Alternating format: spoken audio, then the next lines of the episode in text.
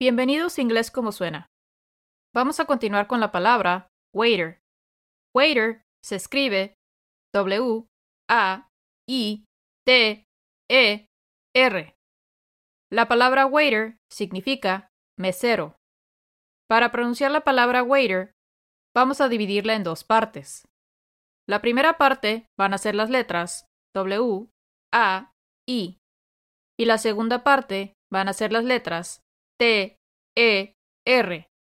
Para pronunciar la primera parte de waiter, W, A, I, lo único que necesitamos hacer es cambiar la letra A por una letra E.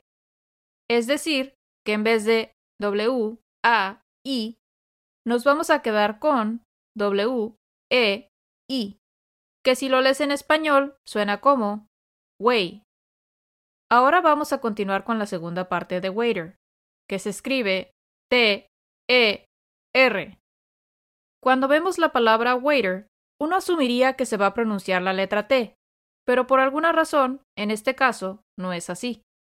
Las personas que hablan inglés, al pronunciar waiter, no hacen tanta énfasis en la letra T.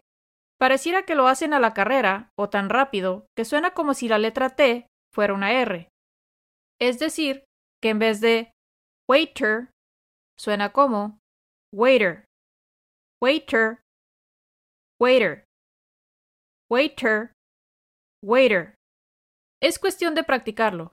Por lo pronto, traten de pronunciarlo haciendo énfasis en la letra T, es decir, waiter, waiter.